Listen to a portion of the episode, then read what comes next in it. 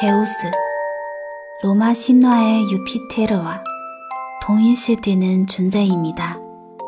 크로노스와 레아의 막내 아들이며 포세이돈, 하데스 등과는 형제지간입니다. 올림포스의 열두 신의 첫 번째 세대에 속하고 번개와 독수리가 대표적인 상징물입니다. 긴 수염이 나이는 강인하고 위험이 있는 남성의 모습으로 묘사되는데 상체는 나신이며 한쪽 손에는 번개 혹은 호를 들고 있습니다.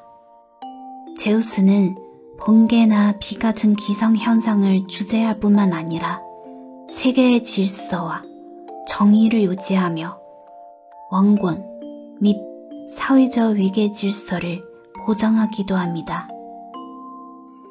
또한 호색한이기도 한 그는 헤라의 질투에도 불구하고 여신이나 인간 여성 그리고 님프들과 차례대로 어울리는데 그 수가 헤아릴 수 없이 많다고 합니다.